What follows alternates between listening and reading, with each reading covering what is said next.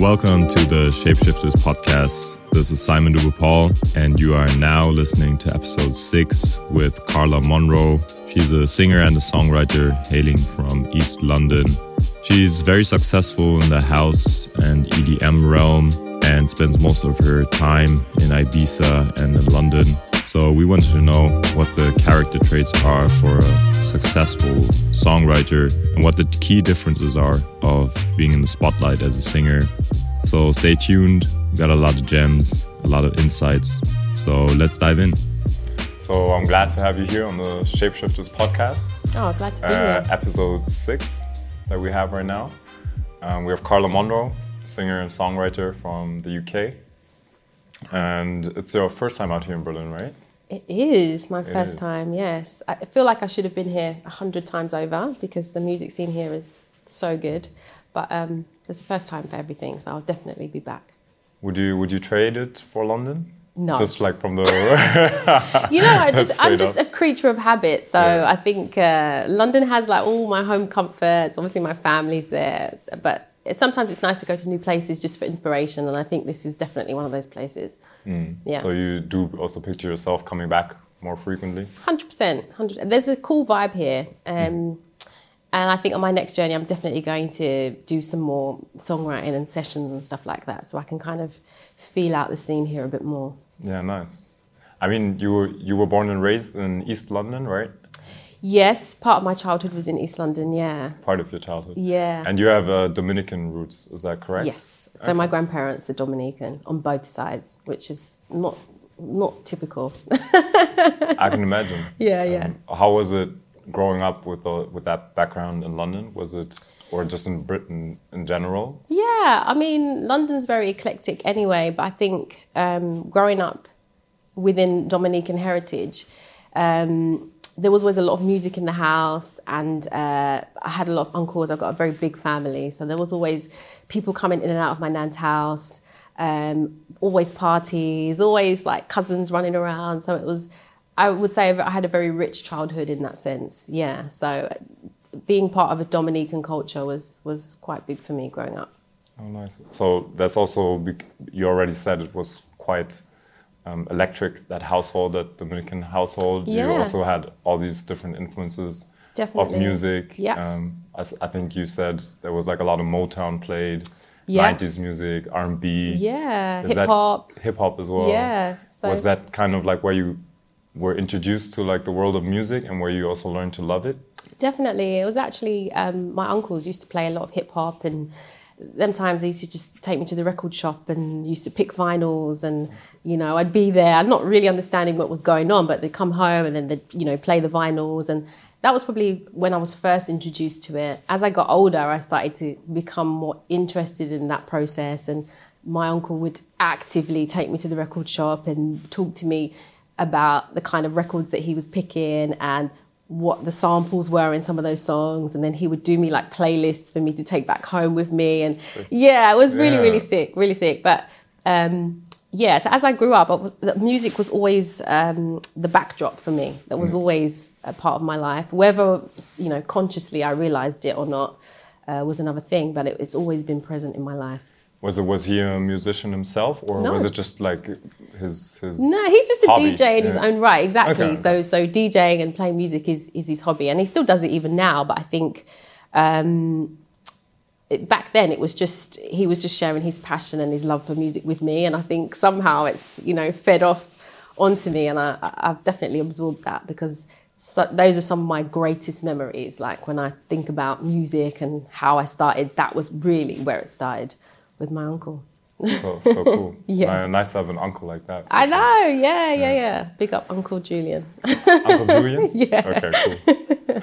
Um, and you you then kind of dabbled in that realm and also but most of the stuff that you as a singer and songwriter do you kind of learned autodidact right um, um yeah I, I, think so i think i definitely have a lot of the um, r&b hip-hop influences in my songwriting and the way that I approach writing to music and things, mm-hmm. um, even though the genre that I'm known for isn't necessarily, you know, the hip hop and the R and B um, genres, but definitely they have themes in the music that I write definitely come from that world.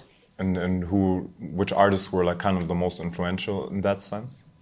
I would say people like Mariah Carey. Um, mm-hmm. She was massive. I, I just remember getting like a CD, and Aaliyah was a, a, big influence to me as well. But like getting my first CD, and it was like Mariah Carey compilation album, mm. and like just listening to the songs back to back, and then not only just listening to the song, but then listening to the vocal and like, oh, the melodies. Why did they pick those melodies? And then the words. Oh, what, what's the story in this? So, yeah, I think those are probably the two key kind of female influences I would say I had mm-hmm. growing up. Um, yeah, I would say they they're probably the, the, key key ladies. And how, how did you go about then? Because you were quite autodidact. Did you have someone teaching you uh, how to sing and how to songwrite, or was it really just studying all the music, studying the different artists, seeing the patterns that are lying behind the music, and then kind of also using that for yourself or understanding it and then producing your own? Yeah, I think I just always had an interest. So, like, even going to the record shop with my uncle, I was always curious. So, I remember being a teenager and always having a love for singing and dancing and, you know, the arts. Um, and so my mum uh, signed me up to Saturday School. Uh, it's called Sylvia Young and it's quite a big musical theatre school in London. Um, and that was a Saturday school that I used to go to, but it wasn't uh, pop music that we were uh, singing. Mm-hmm. Um, it was more, you know, theatre kind of music, performing arts. Mm-hmm. So um, aside from that, uh, I would just get CDs, and again, was never really listening to it as a song. I would start to deconstruct the lyrics. That was just an interest that I had. I don't know why, but it was just something that I did. And then I used to get my sister to used to get my sister to stop and start the song. So I would write the lyrics out as the song's playing. And then I would mm-hmm. say, press pause now. So then she would pause so I can finish writing the lyrics. Okay, now press play. She would press play, get the next line, write it down. So by the time we get to the end of the song, I've got all the lyrics written down because them times there was no like uh, lyrics on the back of there wasn't always on the back yeah, of the course, CD. There wasn't the Google. Google exactly. Yeah, yeah, I sound so old now. But there wasn't Google where you could just like, you know, find the lyrics. So you had to like figure them out. So um, that's really, I'd say, how I became really interested in the lyrics in the songs and the storytelling behind, you know, some of these songs as well. So I would say that was probably my first introduction to like um, learning the craft. Mm-hmm. You know, no one really taught me that, but it's like noticing certain patterns, noticing certain structures. Why is it that there's always this section that comes in before a chorus? Oh, that's a pre chorus what happens after the chorus? Is there like a, a drop or a hook section? Oh, so that's what that is called. Is there why does the bridge go here? Oh, but it's a pattern that I've noticed in every song. So it's things like that you start to kind of pick up as you're doing your own kind of research, if you like. Mm. Yeah. Would you also advise someone who maybe wants to go in that field that you're in? Um, would you also, because I'm an avid, yeah, supporter of learning by doing. Yeah. Would you also support the idea of you don't necessarily need to study it, but rather if you go into the material, delve deep in it, and um, really get familiar with how everything is set up, etc. Yeah. Is that something how you would still go about it, or would you maybe today even like think, you know what, let me just study it? Yeah, um, I think because actually, just like what fits for you better. I yeah, guess. I think uh, my advice would be just throw yourself into everything. I think the more knowledge that you have and the more you equip yourself with, um, you know, the, the, knowledge in the craft, mm-hmm. I think the, the better chance you stand. Like the better you're going to be, the stronger you're going to be um, at anything. And I actually mentor at a music college. And I'm in awe of some of these students. They play, they're so musical, can play instruments. Um, just really super talented and very, very bright. I can't play an instrument. So that's something that I wish that I'd done. I wish I'd learned to play the piano from a young age because now trying to learn to play the piano, it's not so easy. Yeah, of course. so um, I would definitely say just just dive into everything. Be curious. Um, you know, ask questions, but at the same time, you do have to, I think, learn your craft. So if it means picking up an instrument and learning how to play or learning multiple instruments. Yeah, you might be great at the piano, but why don't you learn to play the guitar? You have to stretch yourself in some way. So I think, yeah, do it all. At which college are you um, as a mentee? Yes, it's a music college called ICMP, which stands for the Institute of Contemporary Music Performance. Mm-hmm. Um, and I mentor music students there, specifically songwriters, um, okay. one day a week. So they get to ask me any questions that they like, um, and I get to bore them with my life story. no, I think it's, it's, probably the best way to learn, right? From someone who's yeah, yeah, uh, yeah. successful in that field, right? Yeah, yeah, yeah, true. Um, but coming coming back to a, like you, in, in an interview before you said it hasn't always been easy basically. No. And i mean that the success didn't come overnight. Yeah. I mean there was even a time like in 2013 where you kind of laid off the music and yeah. said you know what? Um, i'm done uh, you're done or yeah. this is not working at this moment. Yeah. And uh, you started a job at a prison right? Yes. Uh, for four years. Like yeah. what what was that job? And just in general I mean, it's always kind of hard, like putting your dream to to the side what kind of made you do, do that first of all? Like yeah. um, put it to the side and was that that period of time quite hard for you?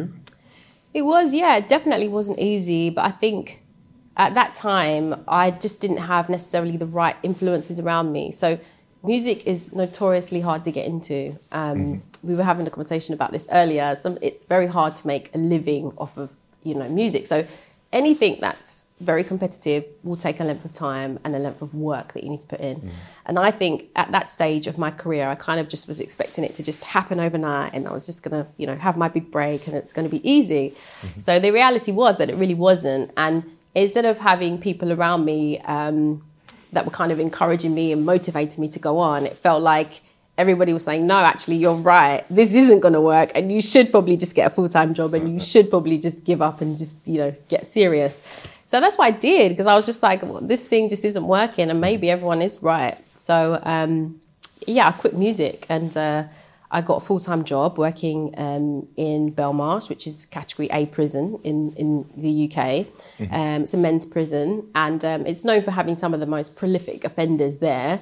Um, but as difficult as that job was for four years, it's probably one of the best experiences of my life in terms of just like humbling me. And I think I needed something like that just to give me a bit of reality check, maybe, and to mm-hmm. just help me become more grounded. Like while I was getting so caught up about, you know, not having my big break or not, not having that moment, you know, there's people living really in really difficult circumstances out there. So um, for me, it was a, a reality check, and I, I, think a really good experience for me working there, as tough as that was. Mm-hmm. Um, but yeah, during that four years, I didn't really write much music. I didn't make music. I think I was quite angry and bitter with music because I would hear songs on the radio and I'd be like, oh, I wrote a song that sounds just like that. No one wants it. Or like, you know, I could write a song just as good, you know, but mm-hmm. all of that was just like kind of quite, I don't know, quite resentful, I think, of me. Mm-hmm. Um, so I completely let music go and I was just like, I'm just gonna leave that over there and this is my new life. And genuinely, I could see myself just working there for as long as I needed to work there for and just that was just gonna be me. Mm-hmm. Um, and then four years in, I got a random phone call just saying, Did you write a song called 17? Four years, you know, prior to this. So I said, Yeah, probably, I don't know, you know, like really like nonchalant about it. And um, they were like, there's this DJ called MK. He wants to put out this song. We don't know if it's going to be number 90. It could be number nine in the chart. We don't know. Can we just put it out? Because we've got your, your, your demo, your vocals on there. Mm-hmm. Can we put this out? And at that point, I was just like, just do whatever you want because I was over it. I just thought music was done. Um, and then fast forward a year or whatever it was, six months, it becomes a top 10 and it's like being played everywhere. And um, that was the song that changed my life. And I was able to quit my um, prison job and uh, do music full time. And I've never looked back. But every morning, genuinely, this is the truth. I wake up and I'm so grateful that I don't have to get up at four o'clock in the morning to go to work in a prison anymore. Mm. So that's what keeps me, I think, uh, humble. I think, and uh, that's never that's never far um, far away in my mind. That job that I had. So yeah.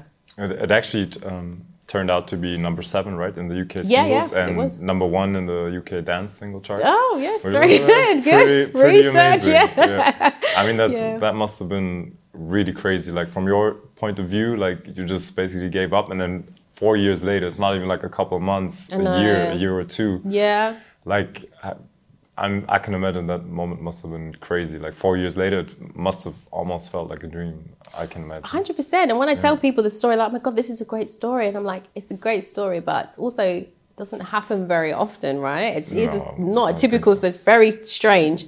Um, but I just, I'm a true believer in everything happens for a reason. Sometimes things are just meant to be, and you know, me personally, I feel that I kind of wanted the music thing to happen so badly at that time that I almost suffocated that opportunity. I almost like stifled it. So I think the moment I took a step back and a step away from it, just let it just do its thing, that's when it came and found me. So um, yeah, I think uh, I'm just grateful that it, it turned out this way.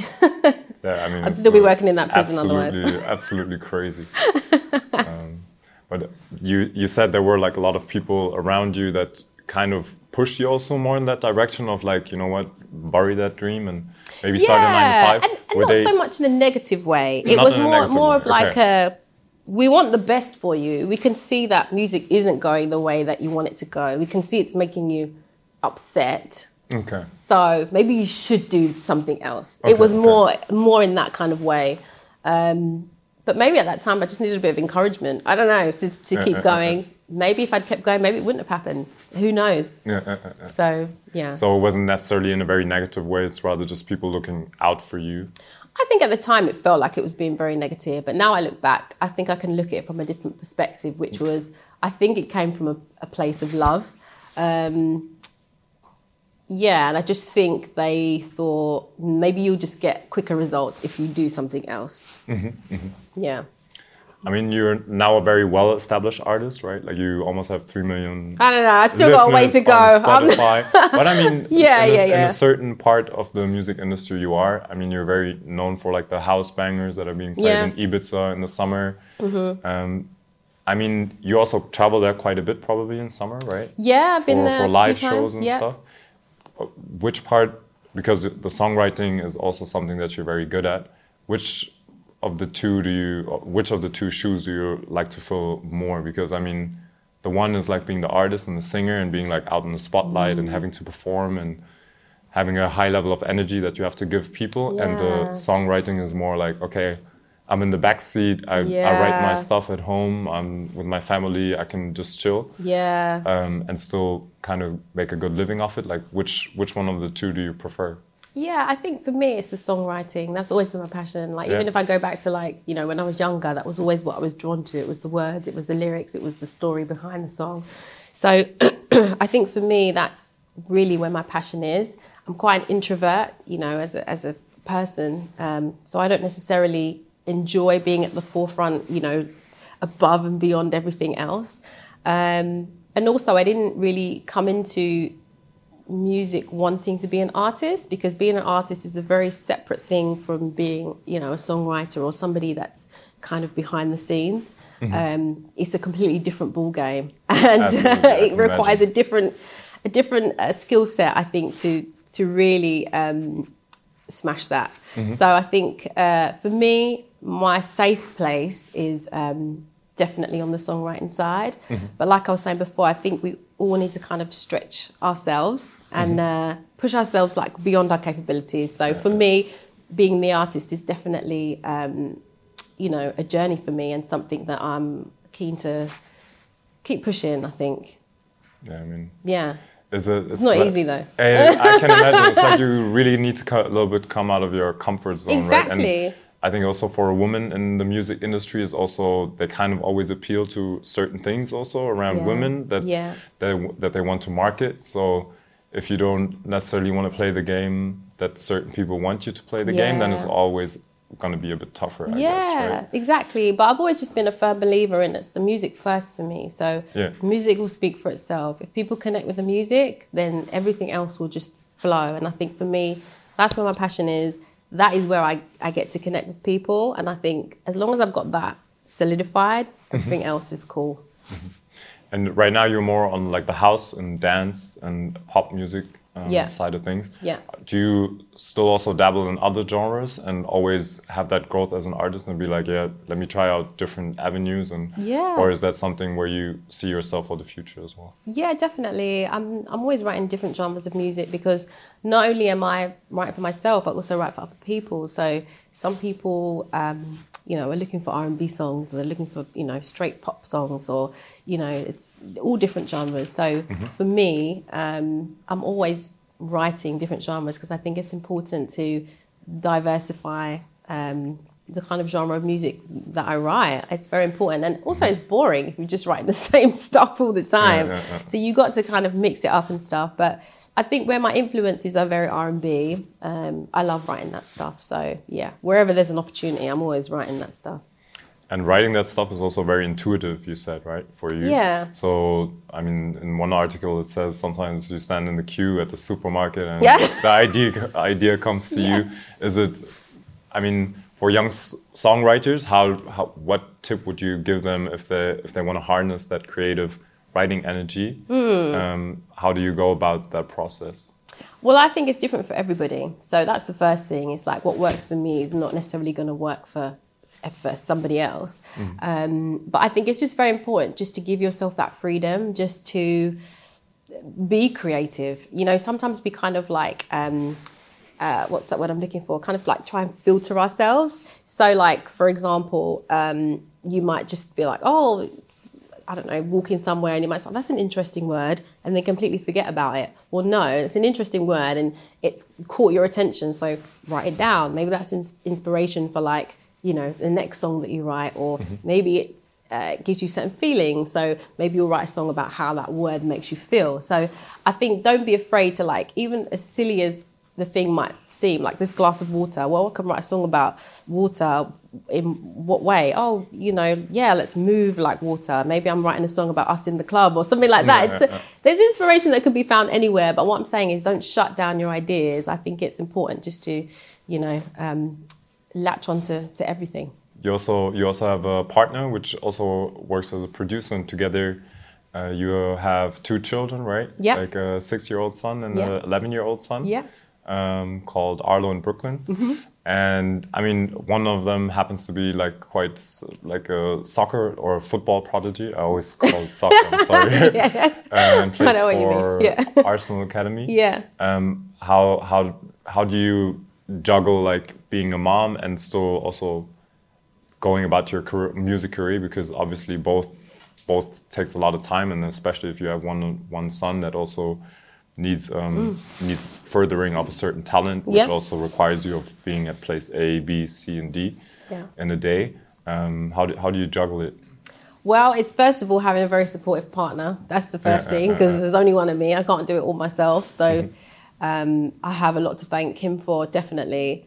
But I think it is tough. That's the truth. You know, it's it is it is hard, but it's not just for women like me in the music industry, just for women in general who want to have any kind of career. You know, you have to find that balance somehow, somewhere. And I have been put in situations where I've had to choose between, you know, a really good gig or a, a good show, high level show. I remember this uh, very clearly. Um, and it fell on the same day as my son's birthday party. So it was like, well, this is a really good show and this could be a game changer for you. Or you could just go to your son's birthday party and be, you know, a good mum. of course. so dilemmas like that where you're like, wow, like this is really real. Um, I chose my son's party. Yeah. But what I'm saying is the fact that you've even got to think about those things, you know, you have to kind of weigh up those decisions is, is tough. Um, because at the same time, you, you want to further your career. I mean, you want to take every opportunity and say yes to every opportunity, but at the same time, family's first for me. So, um, yeah, it's tough, but we find a balance. We, we always find a way. That's in everything. I mean, I, I kind of have the same position, right? Like with being self-employed. Yeah. Um, but I'm always of the opinion at, I don't know which at what age that birthday party was, but Yeah. I think kids kind of do understand at as from a certain point that if you if you kind of miss maybe like an important event and it has something to do with furthering your Mm. Work, career yeah. or work, Yeah. they I think they tend to also understand at a, at a certain point uh, Definitely. in life. Yeah. And then maybe if you miss one birthday, it's it's fine. But yeah, Yeah, of course. yeah. In that sense, family is always first. Yeah. Yeah, I, I think so. But a, a very close relative always said to me, like, you shouldn't feel guilty for working because ultimately you're doing that for them anyway. Yeah, yeah. Which I think is is true. Um, but I think in the moment, sometimes it doesn't feel like that. Absolutely. Yeah. So I hear you. And in the end, it's about balance, right? You cannot miss too much of their life. Yeah, yeah, But at the same time, you also need to make sure that that you can actually supply for them, right? definitely. So, and I mean, the the successful character traits that you have, or the work ethic that you have in your job, um, are there like certain things that you're very adamant about that you are teaching Brooklyn to also be successful in what he does? I, I'm just a firm believer in just getting stuff done. So I'm not somebody that likes to say, oh, let's leave it till tomorrow. Let's just do that tomorrow. Let's put that off. I'm somebody that's like, okay, I've got a deadline. The deadline is, you know, three days' time. I want to get that thing finished tomorrow already. You know, and I'm not saying to rush, but what, what I'm saying is it's like, it's just having that work ethic of um, just just being on it. And I think if you wake up, you make your bed straight away, you brush your teeth, even if you've got nothing to do for the day, get dressed. Just having that routine, I think for me is very, very important. So that's kind of what I try to to um, you know help my sons with. I think going forward, which is just have a routine. Um, good preparation, I think, is also really, really important. And just be on it. So, like, if the deadline is Tuesday, you shouldn't be waiting till Tuesday to start that thing, you know. Um, so, yeah, just just be on it and just just have a, a good routine that works for you. Yeah. Okay, cool. I mean, I'm super curious how how that uh, turns out and how So am I. Yeah, absolutely.